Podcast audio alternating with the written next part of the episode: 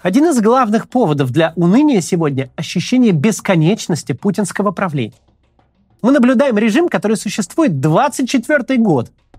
Существует большую часть моей жизни. А для многих зрителей моего канала и даже для некоторых членов команды, которая делает этот канал, всю жизнь.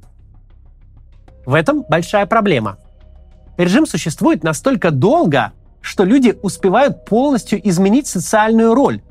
Стать из первоклассников родителями первоклассников, из студентов директорами заводов, из молодой семьи бабушкой и дедушкой.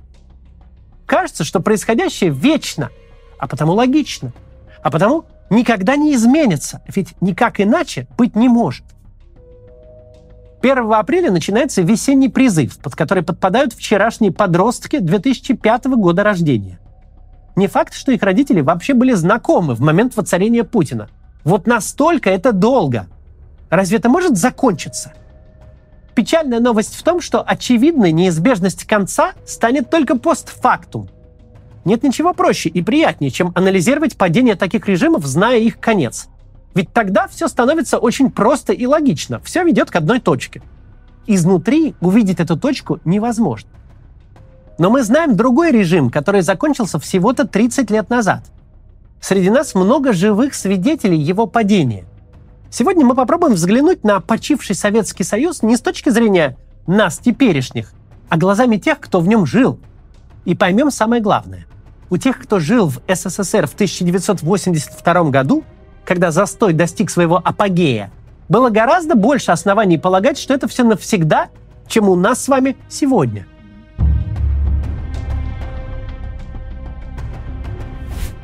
Да, Брежнев правил 18 лет, и это казалось вечностью. При нем выросло поколение. Но никому даже в голову не приходило отождествлять Брежнева с СССР. Никто бы не мог сказать «нет Брежнева, нет Союза». Страной правит не Брежнев в ручном режиме. Страной правят партия и политбюро на ее вершине, составленное из равнозначных вождей, среди которых Брежнев просто первый среди равных. Брежнев кажется бессмертным, но всем понятно, что со смертью Брежнева система продолжит жить, как жила. Более того, всем известен очень короткий список кронпринцев, один из которых займет его место. Система не привязана к человеку. Давайте посмотрим на Союз без спойлеров, не глазами тех, кто знает, чем все закончилось. Попробуем взглянуть на 1982 год глазами жившего тогда человека. Что увидим? Перед нами система, которая успешно воспроизводит себя уже 60 с лишним лет. Эта система пронизывает собой все. Она всеобщий работодатель, единственный производитель и продавец всего, что существует, от самолетов до носков. Она абсолютный монополист в СМИ и массовой культуре.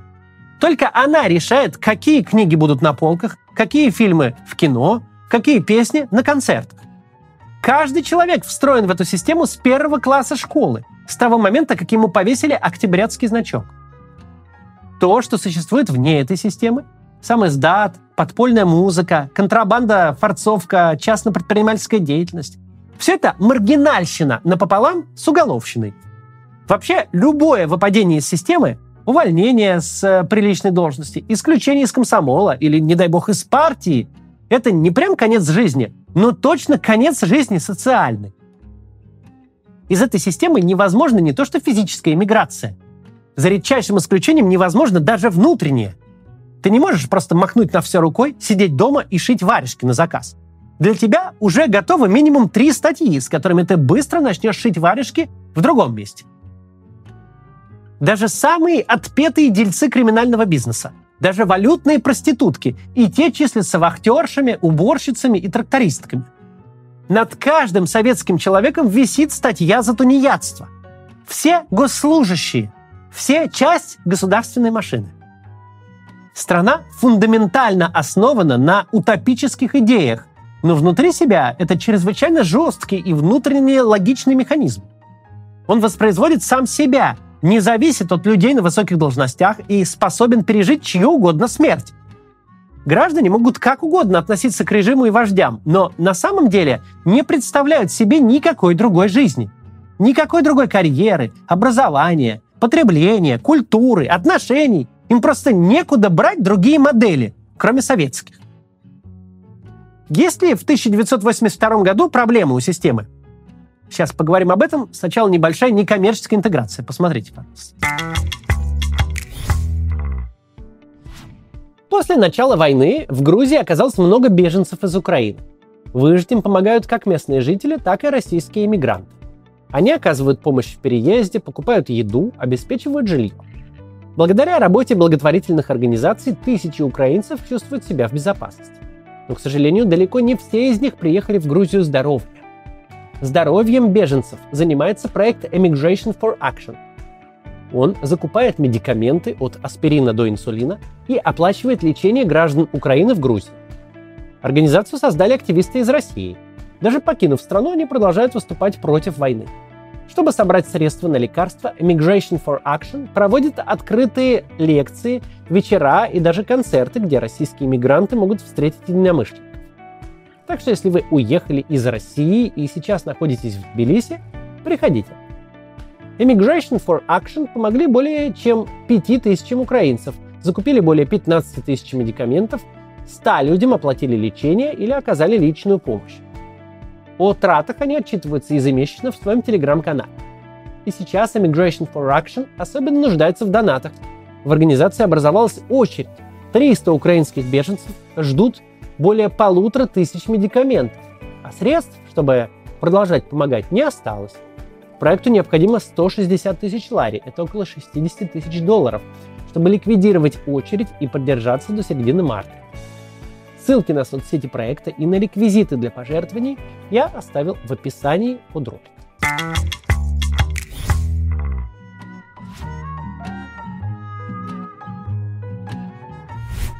Продолжим. Так вот, если в 1982 году большие проблемы у систем? Есть огромные проблемы и нарастающие. Но даже проблемы лежат внутри логики системы. Да, ситуация с едой, одеждой, стройматериалами, запчастями, со всем, что нужно для повседневной жизни, хуже с каждым годом. Список товаров, которые хотя бы условно находятся в свободной продаже, сокращается на глазах. Ситуация настолько плачевная, что острейший дефицит признают официально и принимают продовольственную программу. Да, вся страна каждый день стоит в очередях, чтобы просто вечером на столе была хоть какая-то еда. Вся страна ходит штопанная, подшитая, подклеенная, залатанная. Любая вещь носится до тех пор, пока не расползается в руках. У любого мужика есть ящик с инструментами, паяльник и километр изоленты, чтобы поддерживать остатки жизни в бытовой технике. А у любой хозяйки швейная машинка и библиотека журналов с выкройками. Семьи заводят огороды на своих шести сотках не для отдыха на свежем воздухе, а потому что со своей картошкой и соленьями проще пережить зиму. Люди, которые запускают спутники в космос, на бытовом уровне живут в совершенно первобытном хозяйстве, где все необходимое нужно создавать своими руками. Да, 82 год – это всеобщая нищета и бытовое унижение каждый день. Но к 82 году почти не осталось людей в сознательном возрасте, заставшими какую-то другую жизнь. Все выросли в этой нищете, дефиците и очередях. Сегодня для нас звучит невероятно. Это невозможно в полной мере объяснить тому, кто пять тележек на кассе супермаркета называет очередью. Но для жителей позднего Союза такое было не просто нормой, но образом жизни. Ситуация становилась хуже, но не в один день, а постепенно. Ну, допустим, сегодня 60% продуктовой корзины в дефиците – а спустя два года 65%. А еще через два года 70%. Хуже, конечно, но для тех, кто приучен выживать, не катастрофически хуже. Теперь стоим за дефицитным растительным маслом, а завтра еще и за манкой. Не революционные перемены. Да, идет война в Афганистане. И первые ее последствия уже возвращаются домой в цинковых гробах. Но кто знает об этих последствиях? тонюсенькая прослойка столичной интеллигенции, читателей самиздата и слушателей вражеских голосов. Тут же не вопрос мотивации, как сейчас. Одной кнопкой переключился с Соловьевой или Скобеевой на Каца или команду Навального. В 1982 году надо прилагать очень большие усилия, входить в определенные круги, чтобы иметь доступ к независимой информации. Для Столивара из Челябинска не существует иных источников, кроме центрального телевидения и газеты «Правда», где пишут об интернациональной помощи афганскому народу. Пока похоронка не придет в его цех, пока сосед без ног не вернется, откуда ему узнать? Задним числом нам кажется, что вся страна все знала об Афганистане с самого начала, что с самого начала это была важная тема, вызывающая протестные настроения. Но почему нам сейчас так кажется? Потому что та самая тонкая прослойка столичной интеллигенции спустя несколько лет станет основателями и сотрудниками всех перестроечных СМИ и ведущих медиа новой России. Их дети создадут российский интернет, станут первыми блогерами и лидерами мнений, а внуки будут работать на телеканале «Дождь». Мы смотрим на историю их глазами, и это сильно искажает фокус – в целом, на 1982 год мы имеем систему, у которой многое и во многих местах сильно прогнило. Проблемы тут и там, но в целом внутри себя она довольно гармонична. Люди в ней живут поколениями. Другой жизни никто не знает. У нее выстроены институты. Она переживает своих вождей, не особо меняясь. У нее есть идеология, в которую никто давно не верит, но все приучены повторять. Каждый гражданин встроен в эту систему и не мыслит себя вне ее. Ползучее ухудшение жизни есть, но и оно вписано в рамки существующей модели. Даже смерть вечного генсека Брежнева в конце года не станет чем-то сверхъестественным. На его место по очередности придет генсек Андропов с настроением закрутить гайки потуже, навести порядок и дисциплину. В 1982 году были все объективные основания думать, что государство Советов стоит как утес, и стоять в обозримой перспективе будет. Непонятно, на чем могли строиться прогнозы, что всего через три года начнется перестройка, коренное изменение системы.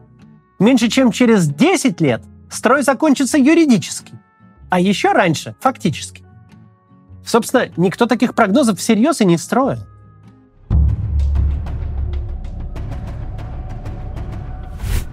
Первое важное отличие путинизма от советской власти – его принципиальная невоспроизводимость, намеренное уничтожение любых механизмов передачи власти. Путинский Совет Безопасности иронично называют Политбюро. Но это даже рядом не Политбюро. Это не коллективный орган, составленный из равновесных начальников. Это просто халуи, допущенные к телу.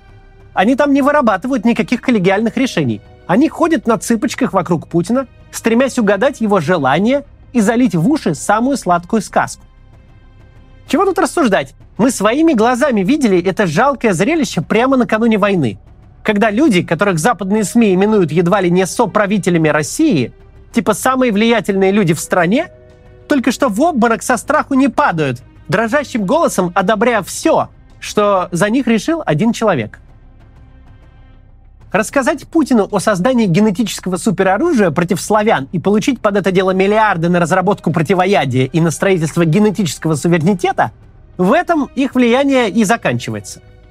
Они не принцы, они прислуга, которая обворовывает престарелого барина тем больше, чем меньше он выходит на свежий воздух. Никто из них не стоит в очереди к труду.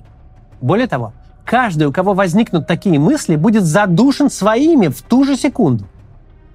Политбюро после Сталина – это орган, в котором могущественные советские ведомства, представленные своими могущественными руководителями, для собственной же безопасности уравновешивают друг друга, памятуя о том, что бывает, когда вся власть стекается в одни руки. Совбез же Путина – это прислуга, существующая постольку поскольку говорит приятные вещи, и лишь до тех пор, пока существует сам Путин. Путинизм совершенно сознательно – просто чтобы сохранить себя, не создал никакого института, никакого коллективного органа, обладающего достаточной легитимностью, чтобы удержать власть и передать ее кому-то другому. Собственно, если бы такой институт существовал, если бы система могла сохранить себя без Путина, то Путина не стало бы задолго до его последнего кровавого перформанса. Если бы система могла избавиться от этого человека, то не вредила бы себе, потакая его капризом. Но вредит – потому что построена на личной зависимости элит от Путина. Это очень важный аргумент для всех, потому что на практике он звучит так. Перемены неизбежны, ведь люди не бессмертны. в отличие от институтов. Выбор стоит между тем, чтобы как можно быстрее возглавить эти перемены, и тем, чтобы их дожидаться, безучастно наблюдая ухудшение ситуации. Второе принципиальное отличие путинизма от советской власти – отсутствие монополии. Монополии на все. Что происходило в Советском Союзе с фильмом, который клали на полку, то есть по какой-то причине запрещали к прокату? Он прекращал существовать. Не просто никто не мог его посмотреть, никто даже не знал, что такой фильм был в природе. Где советский человек мог почитать книгу, минуя официальную советскую печать? Если он жил в Москве или Ленинграде, был вхож в правильные дома и заслуживал доверия, то был сам издат, перепечатанный на пишущей машинке. И там издат, везенный контрабандой книги. Но если нет, что если нет? А если нет, то никак. Что происходило с человеком, которого за некую крамолу исключили из комсомольской организации и выгнали из института? Или исключили из партии и сняли с должности? Ну, лучшее, что ему светило, пойти работать кочегаром – Черная метка от советской власти на лоб – это конец карьере, образованию, социальному статусу, конец всему. У советской власти была безграничная монополия на все. Ничто не могло существовать отдельно от нее. Ты мог работать либо на эту власть, либо никак. Ты мог снимать фильмы, писать музыку и книги, которые эту власть устраивают, либо не писать никакие. Ты мог как угодно относиться к навязанным ритуалам, к идеологии, но должен был их повторять и воспроизводить, потому что никакого способа жить изолированно от государства не существовало. Путинская система стремится к похожей монополии. Она стремится привязать людей к себе, чтобы все в том или ином виде работали на государство, смотрели и читали государственное, писали и снимали для государства. Чтобы люди, с одной стороны, до ужаса боялись хоть в чем-то поссориться с режимом, а с другой считали, что смена этого режима разрушит их жизнь что если исчезнет режим, то у них исчезнет все. Карьера, социальный статус, возможность заниматься своим делом. Но при всем огосударствлении экономики путинизм живет в рыночной модели. При всем разгуле цензуры и давлении на публичную сферу путинизм живет в информационную эпоху. Работа на государство не является единственным выбором. Выпадение из государственной вертикали не является личной катастрофой. Запрет фильма, книги, официальный остракизм певца или актера скорее добавляет им симпатий зрителей и читателей, а не грозит забвением. Абсолютное большинство людей в российской экономике зарабатывают деньги, делают карьеру, получают славу и внимание потому, что они чем-то ценны. Потому, что у них есть талант, навык, опыт, клиенты, зрители, читатели. Люди, полностью зависимые от режима, для которых его падение полная фиаско, тоже есть. Например, вся машина пропаганды и все, что с ней связано. Но их ничтожное меньшинство. Для всех остальных крах деструктивного режима изменит жизнь только к лучшему. Не случится новых 90-х, когда оказалось, что советское образование не образование, карьера не карьера, жизнь не жизнь. Что большинство людей всю жизнь занимались полной фигней, и фигня эта на самом деле никому не нужна, кроме покойного утопического режима. Короче говоря, при советской власти страна и режим – это одно и то же. Что не по нраву режиму, того не будет в стране. Без режима страна разваливается. А при Путине страна живет помимо режима. В ней может жить и преуспевать то, что режиму не по душе. В ней не обязательно быть частью режима, а демонтаж режима не разрушает страну. Такой демонтаж не изменит образ жизни абсолютного большинства людей, по крайней мере, к худшему – Ваша IT-компания делает мобильные игры не потому, что государство спустило план, а потому что есть люди, которые в эти игры играют. И эти люди никуда не денутся. И ваше место работы тоже никуда не денется. И ресторан, куда вы ходите поужинать после работы, тоже никуда не денется. Потому что он существует благодаря таким, как вы, а не по разнарядке глав пищторга –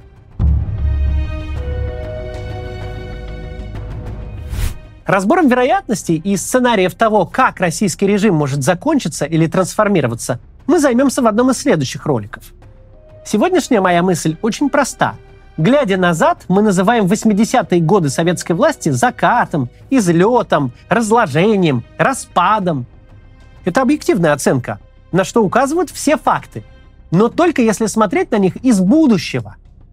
Граждане 80-х годов жили в очень логичной, очень жесткой, очень костной политической системе, где от каждого первоклашки с ленинским значком можно было провести вертикаль со всеми ступенями прямо до генсека.